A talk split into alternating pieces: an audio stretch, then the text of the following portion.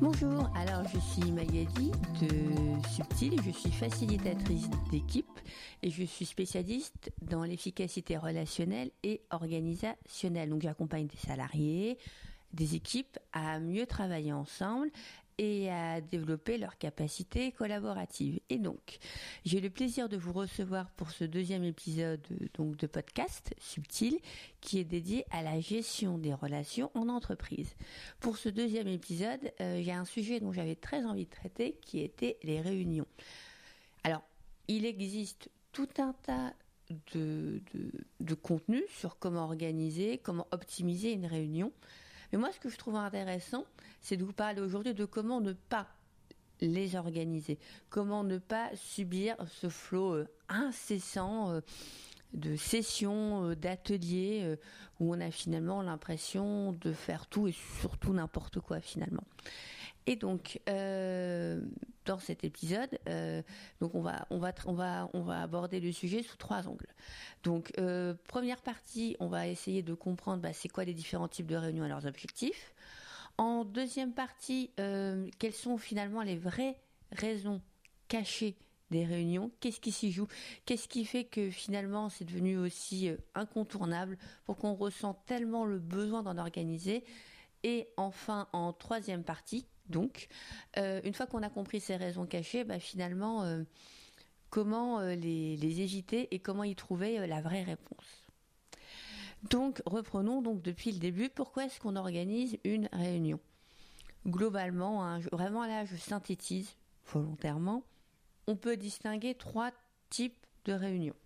Donc, la première, la plus courante, c'est la réunion d'information. Ça peut être lors d'un comité d'équipe, ça peut être un, un, projet, euh, ça peut être un, n'importe quelle instance finalement où vraiment on n'attend pas de décision, mais on délivre de l'information, un suivi d'activité, des nouvelles, etc. Donc ça c'est le, premier gros type de réunion, la réunion d'information. Deuxième type de réunion, la réunion de décision qu'on organise parce qu'on a besoin d'un avis, qu'un avis soit euh, tranché d'une ou plusieurs personnes. Et pour faire prendre à ces personnes cette décision, on va organiser une réunion. Troisième grand type, la réunion type, j'ai envie de dire, brainstorming, qui, où euh, on va chercher à trouver des solutions, faire émerger des idées, euh, ça va vraiment être la réunion la plus productive, j'ai envie de dire, les trois. Et pour cette, pour cette raison-là, je vais la mettre un peu de côté parce que c'est pas forcément la réunion la plus courante et c'est finalement pas celle qui pose problème. Les, les deux sur lesquels on va se concentrer, c'est les réunions d'information et les réunions de décision. Donc volontairement, encore une fois, je vais vraiment euh, synthétiser. L'idée vraiment, c'est de d'aller à l'essentiel et de faire simple. Euh, et pour vous parler un peu de tout ça, j'ai envie de vous parler un petit peu de, mon expérience. Donc moi, j'ai commencé comme coordinatrice de projet. Et euh, donc c'est le premier poste que j'ai pris euh, à la suite de mes études. Et, là, dans, mon premier poste donc de coordinatrice de projet. Et donc là, j'ai été assez frappée quand je voyais les agendas de mes responsables par les réunions des fois qui étaient en double ou en triple ou euh, où ils avaient des agendas mais complètement remplis euh, de, sessions. Euh. et là, là, franchement, je comprenais pas parce que je me dis, j'ai l'impression qu'on leur demande d'être partout, mais qu'au final, du coup, bah, ils sont nulle part. Parce qu'à vouloir décider de, à devoir décider d'autant de choses, on peut pas être focus sur, sur son objectif finalement, et on se disperse. Et surtout, on se retrouve sans temps à, produire. Donc ça, c'était le, premier constat. Deuxième constat, euh, je me rends compte qu'on se retrouve souvent à des réunions parfois à 10, 15 personnes, mais on a trois personnes qui parlent. Donc, je me dis, mais pourquoi, pourquoi euh, s'amuser à inviter tous ces gens-là, en fait? On s'en fout, ça sert à rien. Donc, deuxième constat, le nombre de personnes. Et troisième constat, c'est de me dire, on organise des séances, donc des réunions qui ont parfois duré une heure et demie, deux heures, qui sont longues, pour finalement à la fin de séance se dire hmm, non, finalement, on va encore en organiser une, on n'a plus le temps de tout traiter. Et, de me dire, et en, plus me dire, mais finalement, ça n'a servi à rien. On a organisé quelque chose pour rien, les décisions n'ont pas été prises, on n'a peu le temps de tout traiter. Pourquoi? Donc, au début, vraiment, constat un peu dépité euh, de ce mode d'organisation-là. Et au bout de, oui, allez, j'ai envie de vous dire six mois, j'ai compris. J'ai compris parce que bah, j'ai dû mettre à ce que je vais appeler la politique, euh, la politique d'entreprise. Alors, c'est pas que j'aime particulièrement la politique, pas du tout, mais c'est juste qu'à un moment, euh, moi, mon rôle en tant que coordinatrice, bah, c'était de faire en sorte que les choses elles avancent, que des décisions soient prises et euh, d'avancer, de continuer. Et, pour ça, il y a un moment, bah, j'avais besoin de de comprendre quelles sont les motivations de, de chacun, les objectifs et qu'est-ce que je devais faire, où je devais appuyer pour que ça aille dans, dans le bon sens et euh, que les objectifs soient atteints. Dans 80% des cas, les motifs officiels, les motifs officieux, pardon, les motifs officieux prenaient le pas sur les motifs officiels. Informer ou décider, c'était pas les vraies causes de réunion. Là, j'en ai des, causes cachées, j'ai envie de dire, j'en ai distingué quatre. Là encore, il y en a sans doute plus, on peut les voir différemment, mais j'ai vraiment voulu essayer de, synthétiser en gros. La première, la, la plus récurrente, c'est vraiment l'enjeu de représentation sociale. La réunion, c'est une instance qui est complètement politique. On, veut voir, on veut être vu, et je ne compte plus le nombre de fois où je me suis retrouvée à devoir inviter des personnes pour ne pas les froisser pour euh, parce qu'il était de bon ton qu'elle soit présente, alors même que d'un point de vue purement, j'ai envie de dire pratique, il n'y avait aucune raison qu'elle soit là. Mais on était sur un enjeu de représentation euh, sociale où euh, il y avait nécessité, de garder de bonnes relations avec chacun.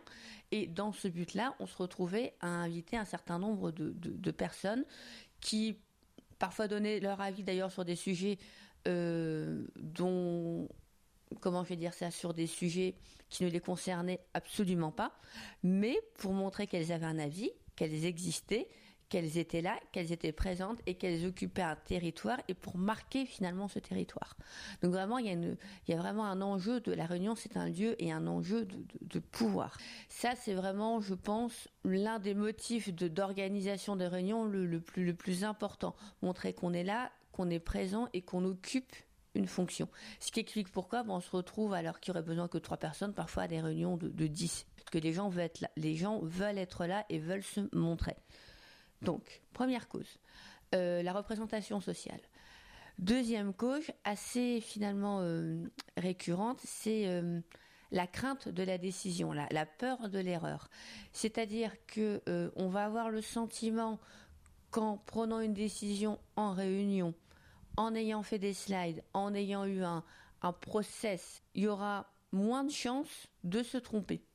Alors qu'en fait, pas du tout. C'est pas parce qu'on a des beaux slides et qu'on est 10. Si finalement il n'y a qu'une personne qui décide, qu'elle décide par mail ou qu'elle décide en réunion, ça changera rien. Les trois quarts du temps, les avis des uns et des autres, elle les connaît déjà finalement. Donc, euh, euh, euh, la, peur de, l'erreur, la crainte de se tromper, alors que si on avait finalement on avait un process de décision qui était formalisé par écrit, ça pourrait tout, tout aussi bien marcher. Donc, deuxième cause, la peur de l'erreur, la peur de la décision. On organise une réunion pour se rassurer. Troisième cause, euh, dans, notamment dans le cas où des projets stagnent, où il y a pas mal de risques, c'est montrer que les choses avancent. On peut pas dire que ça stagne parce qu'on organise des réunions. Parce que, bah, vous voyez mon agenda, bah, je, suis tout le temps euh, en session avec d'autres personnes, donc, donc, je travaille. Mais ce qui, paradoxalement, a l'effet inverse. Parce que si on passe du temps en session, bah, c'est du temps qu'on a en moins pour produire. Donc on propose une fausse solution à un faux problème qui va ne faire qu'exacerber le problème, en l'occurrence ici le taux de productivité. Donc troisième cause, c'est montrer que les, choses avancent et essayer de mieux mesurer son risque.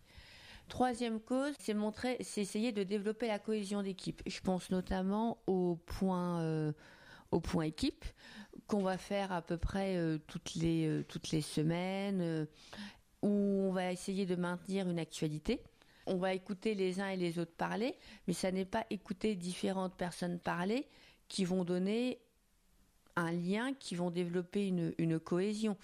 Euh, un, café, je suis sûr que le café d'après le point équipe, il va être beaucoup plus euh, liant que le point d'équipe lui-même. Idem, ça va être la même chose pour un déjeuner ou ce genre de choses. Les discussions informelles, finalement, et les feedbacks sont beaucoup plus riches qu'un point d'activité collectif qui peut être complètement géré par écrit. Donc, je récapitule quatre causes. Euh, la, la, notion de représentation sociale, la crainte de décider, montrer que les choses avancent et mesurer son risque, essayer de développer de la cohésion et de créer du lien. Donc ça, ce sont les quatre vraiment causes cachées. Maintenant qu'on a compris quelles étaient finalement à 80% du temps les vraies raisons d'organisation de la réunion, ça nous permet de nous refocaliser sur les vrais objectifs, à savoir décider et informer, qui sont les objectifs normalement premiers. Ça veut dire que ces causes cachées, on va devoir soit les occulter, soit leur trouver d'autres manières d'exister ou de s'exprimer. Donc, en tout cas, ce que j'avais mis en place et ce que je mets en place auprès des, équipes que, j'accompagne, des réunions d'information, il faut absolument, à un moment, c'est vraiment comme ça que je procédais, je gérais absolument tout par écrit, soit par mail, soit via des applis type Slack, type euh, Telegram ou des applis, d'autres applis euh, internes à l'entreprise. Et si effectivement, dans un premier temps, les personnes n'ont pas encore le réflexe de consulter euh, ces communications écrites et venez me voir. À un moment, bah, c'est l'éducation, c'est une conduite du changement. Et pour tout ce qui allait de la problématique de créer du lien, euh, plutôt que gérer vraiment une réunion euh, de suivi d'activité, j'utilisais deux choses. C'est des ateliers d'intelligence collective où le but c'était vraiment de produire de façon collaborative de nouvelles solutions, de, nouveaux process d'équipe et où c'était également des feedbacks collectifs où euh, les membres de l'équipe bah, pouvaient donner leur avis sur euh, c'était quoi leur, ressenti de l'ambiance d'équipe ou leur ressenti euh, tout court du moment, à l'instant? C'est vraiment le feedback collectif, c'est vraiment un outil hyper puissant, notamment dans la période qu'on traverse avec le télétravail où c'est compliqué de, de, trouver du lien. C'est un outil vraiment puissant parce qu'il est important de différencier la session euh, qui traite de, la réunion qui traite du sujet d'activité, de la réunion qui va traiter d'un ressenti qui va vraiment être personnel. C'est ce deuxième point-là qui est fondamental pour le lien, très clairement. Donc, pour les réunions d'information, je traite tout par écrit. Pour donner du lien, euh, je favorise finalement l'oral et seulement l'oral. Le, seul impact, enfin le, seul événement qui peut pousser à la formalisation d'une réunion d'information, c'est vraiment pour les annonces assez importantes ou hyper courtes. Mais un point en fait équipe de deux heures en soi qui traite de l'activité, ça, ça n'a pas vraiment de sens. Ça n'a pas vraiment de sens parce que les, les gens vont attendre leur tour. Vraiment, c'est du vécu. J'y ai assisté, j'y ai été. C'est pas ce qui va donner du lien. Euh, ce que j'utilisais, enfin ce que j'utilise toujours pour créer du lien, c'est deux autres outils. Le premier outil, c'est utiliser assez régulièrement des outils d'intelligence collective, mais qui, au contraire d'une réunion qui va être passive, vont mettre les participants dans une posture active et ça va être vraiment une session de travail dans ce cas-là, et pas une réunion à proprement parler. Et deuxième outil que j'utilise, c'est ce que j'appelle un feedback collectif, où à tour de rôle, les différents membres de l'équipe vont donner leur avis sur leur ressenti du moment, sur comment ils se sentent, ce dont ils ont besoin. Et c'est un outil qui est hyper puissant, encore plus dans la période qu'on traverse avec le télétravail et où les personnes bah, ne peuvent pas se voir. Elles ont beaucoup plus besoin d'avoir des moments où elles peuvent euh, se livrer sur leur ressenti du moment que sur un suivi d'activité qui peut complètement être traité par mail. Donc globalement, je privilégie pour tout ce qui est euh, gestion de l'émotion l'oral et là des réunions qui vont être assez euh, spécifiques et qui n'ont pas lieu d'être organisées trois fois par semaine, ça peut être une à deux fois par mois. Donc la gestion de tout ce qui va être de l'ordre du ressenti ou du lien à l'oral et tout ce qui va être lié à de l'information par écrit et uniquement par écrit. Donc, deuxième cas de figure maintenant, les réunions dites de décision. Ce que j'ai, j'avais mis en place, c'est ce que j'avais appelé une trame, trame de décidologie. C'est-à-dire, dans un premier temps, on explique le contexte.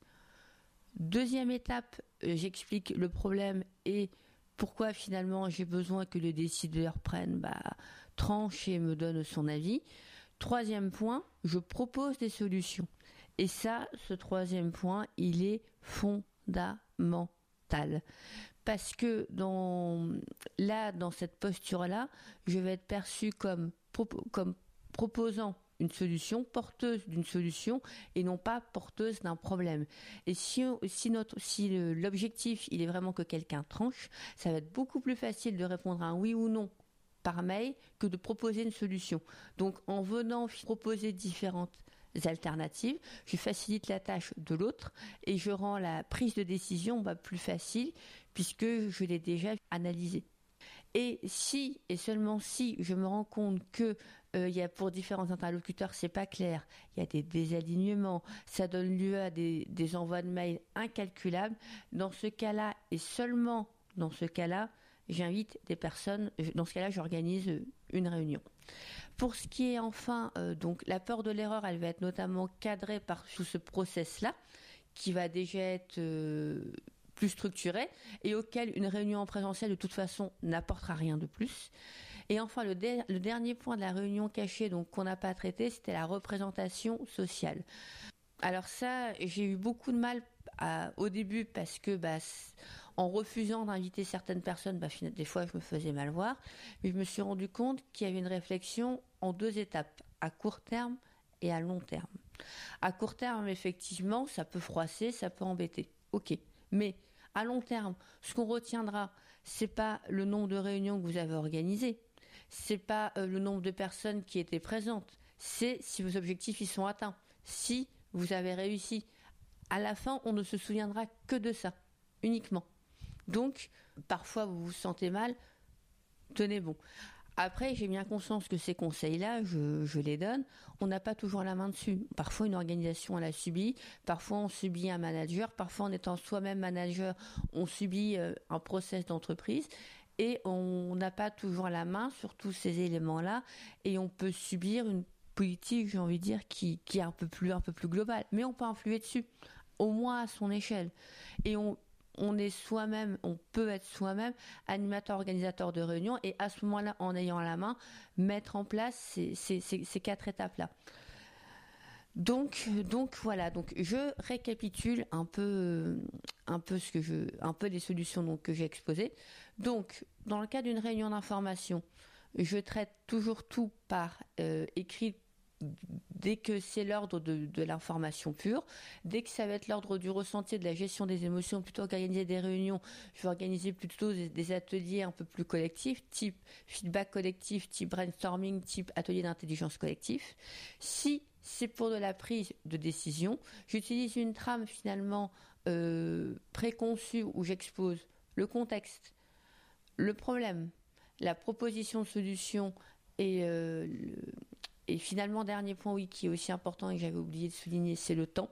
Mettre toujours une, contrainte finalement de temps et d'impératif. Pourquoi c'est important que la personne décide là, maintenant, et pas plus tard? Euh, donc par mail et c'est uniquement si euh, il y a des besoins d'ajustement qui donnent lieu à trop d'échanges par mail et qui font potentiellement des décisions qui peuvent venir non pas de une mais de deux ou trois personnes. Où là ça va être intéressant effectivement d'organiser une réunion parce que la décision doit être prise par plusieurs personnes. Il faut qu'elle s'aligne. Donc là ça a du sens d'organiser un point. Mais seulement et seulement dans ce cas-là et dans le cas euh, où euh, je me retrouve à devoir animer ou organiser des points euh, pour des raisons politiques, dans ce cas-là, je dis bien si vous en avez la possibilité, parce qu'on n'en a pas toujours, refusez, tenez bon et gérez par écrit. Parce que ce dont on se souviendra, c'est euh, le fait que vous avez réussi à faire atteindre vos objectifs, le fait que les délais sont tenus, et c'est pas le fait que vous avez été en mesure d'organiser 10 euh, réunions. Ça, fondamentalement, on s'en fout en fait. Voilà. Donc, bah, c'était tout sur euh, ce point. Euh, n'hésitez pas à me poser des questions, je suis toujours ravie d'y répondre et je vous donne rendez-vous. Et si même si vous avez des idées, s'il y a des thématiques autour de la gestion des relations d'entreprise que vous aimeriez finalement que, je traite, dites-le moi, euh, envoyez-moi un message à magali.subtilconseil.com. J'y répondrai avec grand plaisir. Donc je vous laisse et je vous dis à bientôt. Au revoir.